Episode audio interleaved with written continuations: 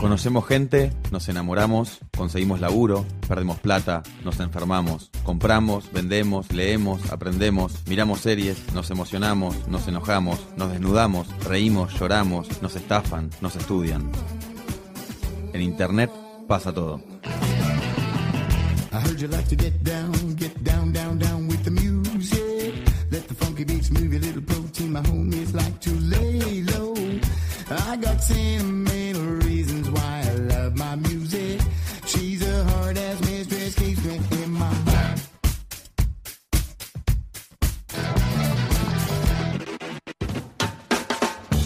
Bienvenidos a un nuevo episodio de Todo es Fake, el podcast de Revista Anfibia en el que hablamos de las cosas que pasan en Internet. Mi nombre es Tomás Pérez Bisón y en este capítulo les propongo un juego. Vamos a pensar cómo armar una serie ideal. Hola, soy Omar Rincón, soy colombiano, crítico de televisión. En ese sentido, ser crítico de televisión del diario El Tiempo en Colombia significa que trabajo donde todos se gozan. O sea, que básicamente siempre que veo televisión estoy trabajando, lo cual es una maravilla. Y en general, como todo crítico, un fraude, porque uno habla de cosas que no sabe e intenta parecer verosímil. Entonces yo creo que soy como un sujeto de la verosimilitud. ¿Qué tipo de personajes tendría que tener una, una serie ideal para que funcione? Básicamente, si uno habla de series de televisión al estilo Netflix, Amazon, HBO, o sea, series que no salen por la televisión abierta de un país, que es distinto a la, a la- que se emite por el canal normal de un país, uno tiene que pensar que el protagonista tiene que ser oscuro, tiene que ser enigmático, tiene que ser, estar casi que al borde de la ilegalidad, casi que tendría que ser un personaje que o va al psiquiatra o está en la cárcel, próximo a eso, porque son personajes oscuros que sacan ese otro lado nuestro que no, no, no tenemos tan diseñado en la sociedad actual. A nosotros normalmente nos piden en la televisión abierta normal y en la vida normal ser buenos, comprometidos, políticamente correctos, una cantidad de requisitos. Y creo que las series lo que hacen es permitirnos huir en ese lado villano que tenemos todos y que podamos llegar a desarrollar. Si es hombre, es muy importante un villano que sea seductor, o sea, que en su villanía, en su maldad, en su oscuridad, casi que seduzca porque es un hombre atormentado que uno podría salvar en, la vida amorosa. Si es mujer, es fría, calculadora, es absolutamente brillante y es, produce terror en verla. O sea, solamente en verla uno ya entra en pánico de ver esa manera perfecta de hacer del mundo una, una, una experiencia peligrosa. Entonces, de alguna forma, estamos jugando en los límites. En la televisión normal, en la vida normal, no podemos decir malas palabras, ya se dicen malas palabras. En la vida real no se puede tener sexo. En la vida de ficción se puede tener mucho sexo. Casi todas las, las series tienen mucho sexo. Se tiene drogas, tiene el lado, el lado, el lado oscuro de la vida. Entonces, yo creo que las series están hechas para ese lado oscuro de la vida. ¿Y mm, qué cosas tendrían que, en el, hablando de un hilo narrativo, ¿no? ¿Qué, ¿Cuántas cosas tendría que pasarle a ese personaje o a, o a esos dos personajes, tres, los que sean nuestros protagonistas? Porque yo lo que, lo que se está viendo es que cada vez más pasa muchísimo en un capítulo. Por ejemplo, una de las últimas que largó Netflix, que es Ozark, no sé si la pudiste ver, en el primer capítulo pasan una cantidad de cosas que sí, bueno, terminó la serie. Y no, tratan de mantener eso. Básicamente yo creo que depende del contexto, o sea, no, no, el contexto cultural eh, es, es parte clave, o sea, por decir una cosa, Narcos es una serie hecha en el formato Miami gringo, por eso le gusta a los españoles, que es a los que más les gusta Narcos, y a algunos gringos y a algunos coreanos les gusta mucho Narcos. ¿Y cómo es el formato eh, gringo? Es un formato en el que hay un momento de lucha, peleas, bala, matazón, y después hay un momento sexual. Momento de matazón y momento sexual. Momento de acción, momento sexual. En cambio, Escobar, el patrón del mal, gustó mucho en América Latina y en el mundo y le fue muy bien, y es hecha en el contexto narrativo de las sociedades populares del mundo. O sea, que está hecho más que la gente conversa, tiene humor, hay poco sexo, hay poca violencia real y hay mucho más eh, conversación. ¿Por qué pasa eso? Pues porque las televisiones pobres no tienen tanta plata para hacer tanta acción. Entonces tienen que hacerlo mucho más de chamullo si quieren de hablar de ese tipo de cosas. Entonces, yo creo que, por ejemplo, en este momento, Netflix produce tantas series que la mayoría son un fracaso. O sea, que le gusta a un nicho pequeñito de gente. Los que son seguidores de los hermanos Wachowski que quieren una cosa extraña, pues seguía Sense8.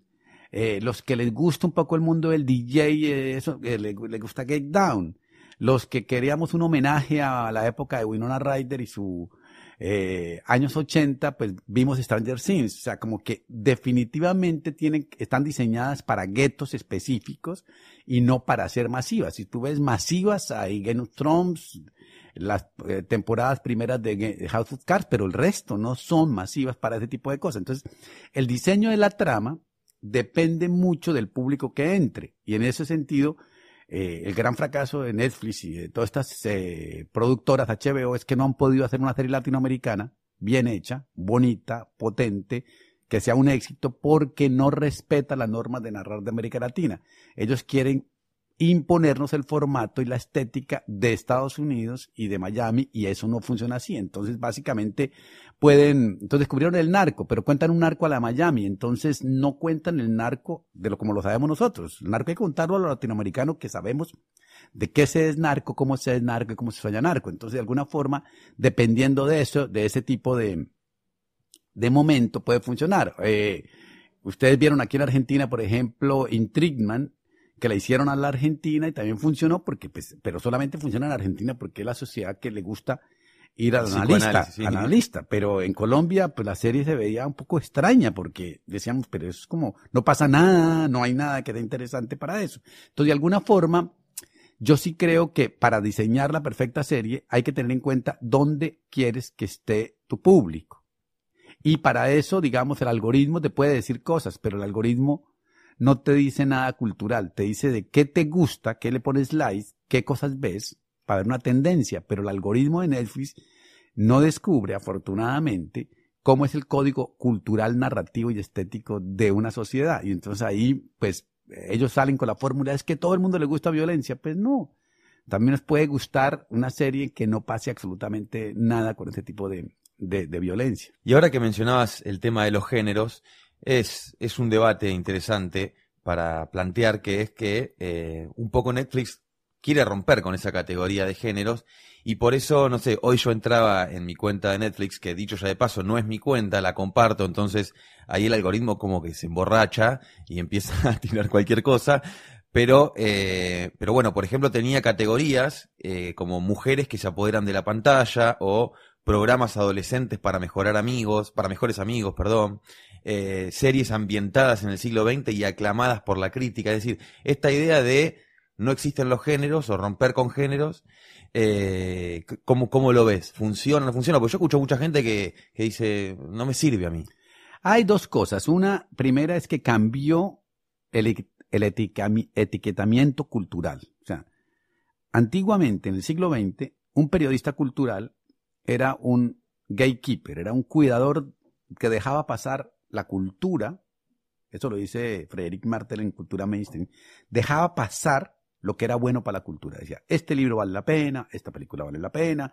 El crítico de cine de hoy sigue siendo eso, quiere, quiere que lo leamos como diciendo, yo sí sé cine, venga, le recomiendo qué vale la pena que pase y qué no, usted no debe ver porque es una porquería.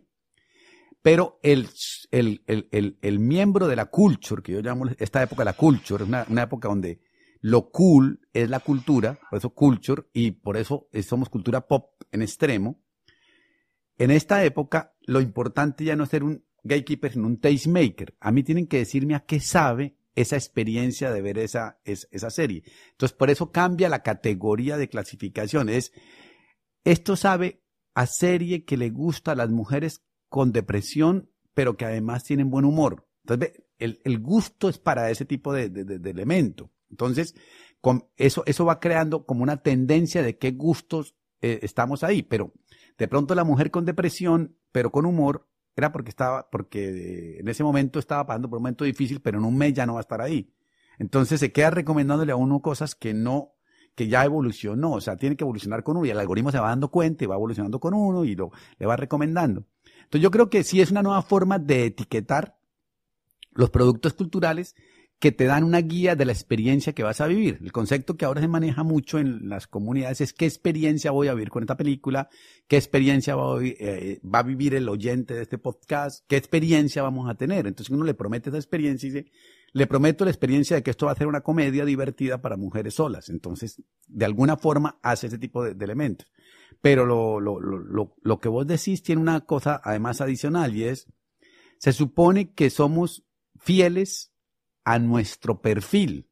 O sea, se supone que somos más fieles al perfil que a la, que, que a la novia o al novio o lo que sea. Entonces, este pensamiento no es tan cierto porque en América Latina, por lo menos, somos sociedades en las que nos gusta casi que escrachar al negociante y compartimos un mismo perfil entre cinco, con lo cual enloquecemos el algoritmo, lo cual es súper interesante porque el algoritmo se confunde con nosotros mismos. Entonces parece que es una recomendación para todos los que nos están oyendo. Hackee el algoritmo, eh, enloquezcalo, métale virus, haga que le guste un día A y al día siguiente C, porque de alguna forma seguimos manteniendo el poder nosotros, que es lo, la- el gran descubrimiento de hoy no es que Netflix me dé lo que me da. El gran descubrimiento es que yo me puedo programar mi entretenimiento como yo quiera. Entonces no tenemos que cederle tanto al algoritmo, sino buscar confundirlo, por lo menos para divertirse. Siempre nos van a ganar, o sea, el algoritmo nos va a alcanzar en algún momento.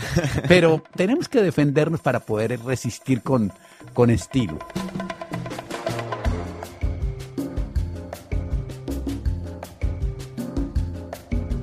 Eh, bueno, y en este juego que estábamos diciendo de, nuestra serie ideal, el territorio, ¿cómo tendría que ser? O los territorios, que tienen que tener alguna característica en especial. Yo creo que es importante hacer lo, lo que no hace la televisión normalmente. La televisión normalmente es muy falsa y trabaja con territorios conocidos, eh, súper eh, contados, territorio de la familia, el de la empresa, el de la iglesia, el de la propiedad.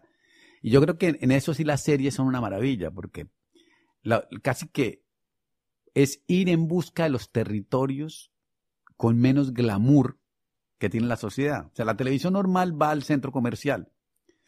La televisión de serie debería ir a la plaza popular, debería ir al, al lado oscuro, al lado B de la cultura. De- entonces, por ejemplo, la- las series han descubierto que New Jersey, que es lo más feo de Estados Unidos, parezca sexy. Que eh, Walter White trabaje en New México, en un sitio totalmente desapacible, y lo vuelva un ícono eh, físico, geográfico, de simbólico de, la, de la cultura. Entonces, de alguna forma, es como un colonizador de los espacios que no queremos mostrar, de lo prohibido que prohíbe la televisión y la publicidad. En ese sentido, es súper interesante porque es como negarse a caer en esa eh, orden de que todo lo que sale en televisión tiene que ser bonito, de que todo lo que sale en televisión tiene que ser lo que el capitalismo dice es lo más play del momento y que te pueda ir al lado oscuro del territorio también como manera de, contar. Y en ese sentido también, digamos, hay series para todo tipo de, de gustos. Eh, las series tienen una gran ventaja y es que tienen, al ser televisión, son de carácter abierto, de carácter procesual, al ser varios capítulos, te permite desarrollar mucho mejor los personajes, te permite inventar mejores situaciones. Entonces, yo creo que la- las series sí te abren mucho más la posibilidad de investigar esos campos que en el cine no alcanza en 90 minutos a contar, esos, esos campos eh, eh, enigmáticos y también a- a las buenas series ahora están recuperando ya no el videoclip, que es el propio la televisión comercial abierta que hace videoclip para demostrar que no tiene nada que decir. O sea, cuando uno mueve mucho la cámara y cuando uno hace mucho videoclip que no tiene nada que decir y se recupera la estética de la paciencia, de mirar, de esperar, de acompañar y creo que en ese sentido eh, eh, es, es, una droga muy interesante. ¿Y cuánto deberían durar nuestros capítulos de la, de la serie ideal? La- el capítulo, para mí, debe- el ejemplo me- que me- de la serie que más me gusta, que es Black Mirror, es que cada capítulo debe durar lo que la historia tenga que durar. O sea, esta cosa que debe durar 50 minutos, eso es- viene del, ámbito escolar. Es cuando era el mundo era escolar y tocaba transmitir el programa a las 10 de la mañana, a las 11 de la mañana. Si ya no tengo que transmitir así, ¿para qué me pongo a eso? Si la historia, esta historia está buenísima, pero la pude contar en media hora, pues en media hora la cuento. Si está, está buenísima y, el capítulo requiere que la cuente en dos horas y media, la cuento en dos horas y media. Entonces me parece que sería súper interesante comenzar a jugar que cada historia se cuente en el tiempo que requiere contar cada capítulo y cada momento de la historia. Me parecería súper interesante comenzar a asumir ese tipo de, de, riesgos. Pero como esto sigue dominado por el mundo industrial de Hollywood y de la, de la televisión clásica, pues de alguna forma siguen insistiendo en que las cosas duren 25 minutos, eh, una hora, o sea, siguen insistiendo en, en, en, ser televisión de la vieja, televisión de cable, y no se han dado cuenta que nadie quiere ver, nadie quiere esperar hasta el domingo a las 8 de la noche para ver un capítulo, ya los queremos ver en los tiempos nuestros, a la hora nuestra y en las duraciones que requieran los capítulos. No hay nada más aburrido que ver una serie que trata de cumplir los 50 minutos cuando el capítulo a los 25 minutos ya hace agua, o que termina a los 50 y es buenísimo. Entonces, creo que el Black Mirror es un ejemplo que hay capítulos de hora y media, capítulos de una hora, capítulos de 60 minutos, de 30 minutos. Entonces, creo que esa, esa temporalidad varió muchísimo porque ya no dependemos de la programación estándar de televisión. Eh, vos recién nombrabas que, que, se siguen manejando con cierta dinámica de Hollywood y de la industria. ¿Pensás que a nivel narrativo eh, estuvo cambiando en estos, en estos años que, las producciones ya no se hacen tanto en Hollywood, sino en Silicon Valley? O sea, pensando en, estos usuarios. No, yo creo que, que Silicon Valley es el, el, gran cerebro, el big hermano que tenemos todos. O sea, es el que nos apunta al algoritmo, nos tiene controlado el mundo y creo que lo hace bastante bien. Pero el relato sigue siendo de Hollywood, o sea, sigue siendo la cultura mainstream norteamericana, sigue trabajando sobre los mismos valores, la familia, la religión, la tradición cultural, la propiedad, el control de cuerpos, el control de violencias, el control de fantasías, siguen siendo las mismas reglas de Hollywood, solamente que encontraron un, un, un dispositivo mejor adaptado para contar historias que es el de la televisión, porque el cine eh, ya se dio cuenta que eh, contar historias de 90 minutos no es tan, tan, tan, tan coherente y el cine se dedicó ahora a la, a la, parafernalia. Ahora el cine tiene sentido es porque hay tres gafitas de tercera dimensión, porque le mueven la silla, porque el espectáculo es bueno. Pero el gran relato pasó a la televisión porque tiene la capacidad de exploración narrativa. Yo creo que, dicho con, eh, eh, en, síntesis, yo creo que el cine sigue siendo heredero de la narrativa aristotélica, de los tres actos, de presentar el conflicto, desarrollarlo y terminar. Y en cambio las series, y ya todo comienza a adoptar la narrativa de los videojuegos. O sea, casi que representa la muerte del relato aristotélico y el nacimiento de un, de un, un, relato al estilo videojuegos que es mucho más interactivo, mucho más fluido, mucho más eh, obsesivo, donde la coherencia no importa tanto. La verosimilitud. No importa tanto, importa es el jugar.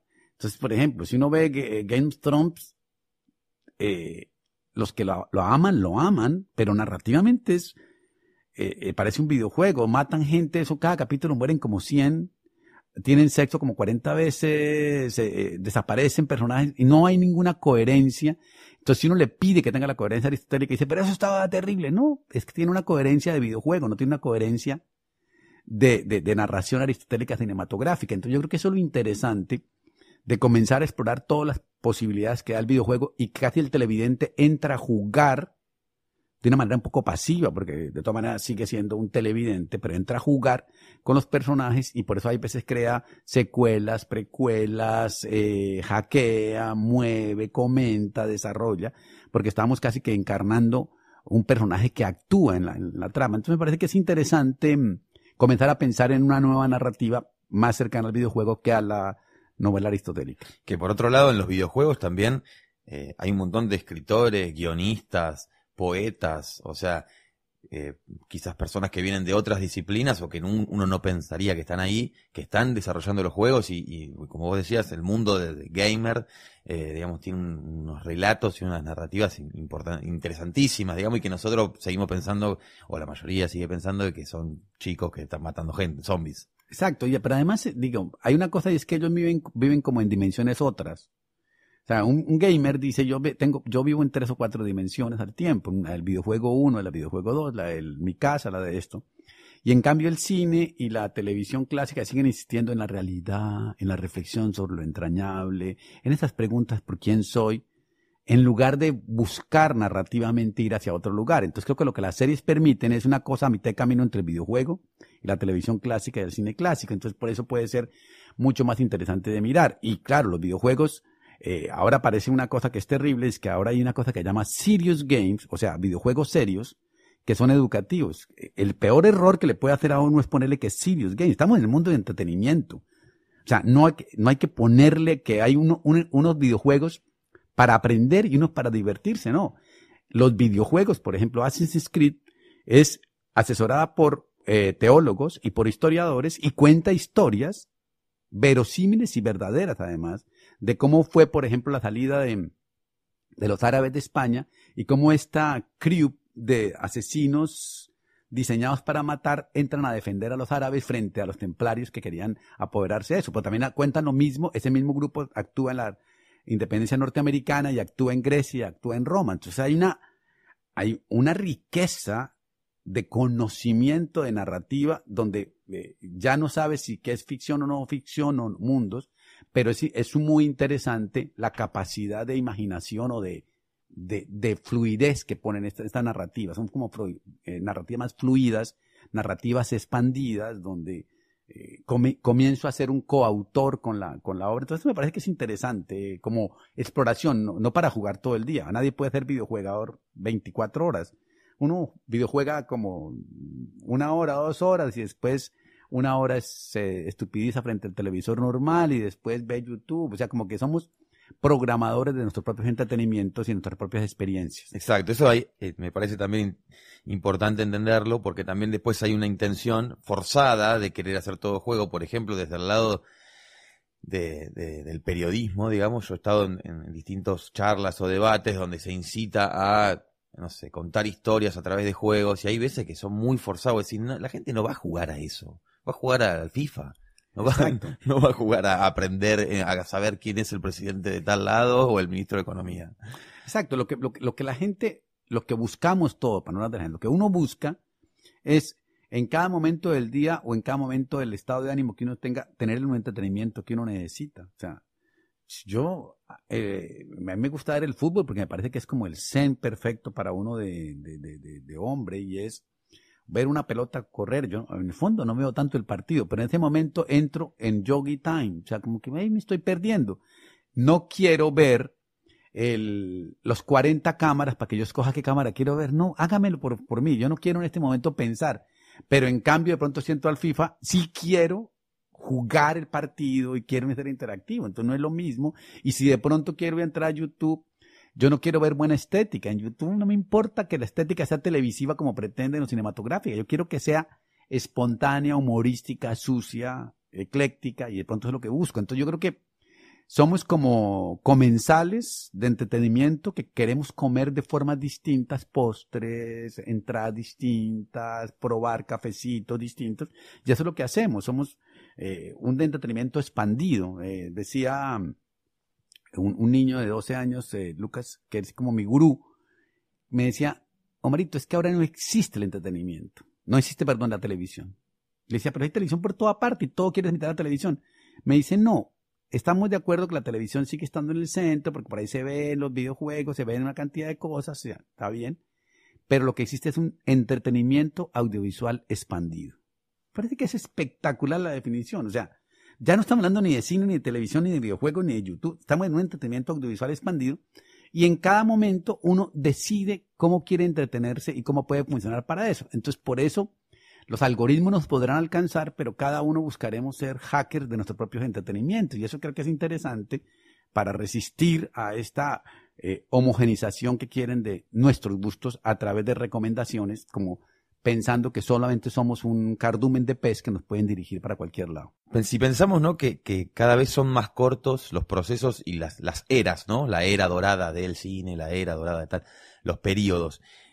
¿Cuántos años le quedan al- a, a este boom de series? ¿Estamos en el inicio? ¿Estamos en el final? ¿Cómo lo ves vos? No, yo creo que pasa como todo lo que ha pasado en la industria cultural. O sea, todo llega para quedarse. O sea, la telenovela no se ha muerto y sigue teniendo súper éxito en las televisiones abiertas. El reality llegó y se quedó para siempre. Ya hace parte, ya, ya los realities son como un concurso normal que pasa para, que pasa por ahí. Eh, las series llegaron, tuvieron su furor cuando eran pocas porque permitía generar como fenómenos masivos. Ahora son tantas que pues yo creo que en lo que está pasando hoy es que las series que cada uno vemos no se parecen las del otro. Entonces estamos en una getificación del gusto y del, entretenimiento que, que, es, que, es, complicado. Entonces yo creo que, que, que, no es que vaya a desaparecer, cada vez va a haber más series, va a haber más exploración, pero lo que no va a ser posible es que haya series eh, que globalmente se vuelvan siempre hitos. Habrá una por año, dos por año y ese tipo de cosas. Y lo mejor que le pasa a la serie es que tiene muy buena prensa. Los medios la aman. Sea, los periodistas que cubren eh, farándula son hister, entonces ellos creen que el mundo se mueve por el gusto de ellos, entonces son fascinados con las series y de pronto, si uno va a ver, no es tanta gente la que ve series, o sea, yo les juro que Netflix nunca dice las cifras, pues ellos dicen que es un éxito, pero nunca vemos un rating que ellos digan. Eh, en el fondo, yo, yo creería que en Colombia no somos más de 500 mil personas las que vemos Netflix y somos 45 millones de personas. O sea que, a ver, ¿cuál es el éxito masivo? Escobar, en cambio, el patrón del mal lo vieron en Colombia 15 millones de personas y en Argentina igual. O sea que, de alguna forma hay que desmitificar esto de que llegó una, no, somos, es un ecosistema de entretenimientos que cada vez va a tener más especies entonces hay mutaciones de especies de entretenimiento. Antes solamente veíamos telenovelas, ahora vemos eh, telenovelas, series, películas de horror.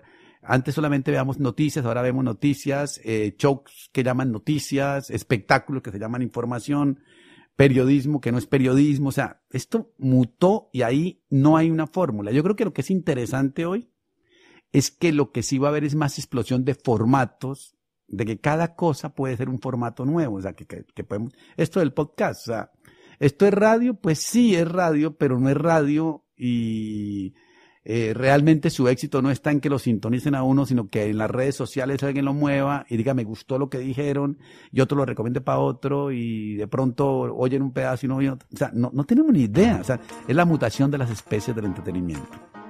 Muchas gracias, Omar, por haber participado de Todo es Fake. Todo es fake, perfecto nombre porque soy un fake pensador. Muchas gracias. En revistanfibia.com vas a encontrar más links y contenidos sobre los temas que discutimos en este capítulo. Escucha todos los episodios de Todo es Fake y Batalla Cultural, los podcasts de Revista Anfibia, en Spotify, Apple Podcast y en tu aplicación favorita. Mi nombre es Tomás Pérez Bisón y esto fue Todo es Fake.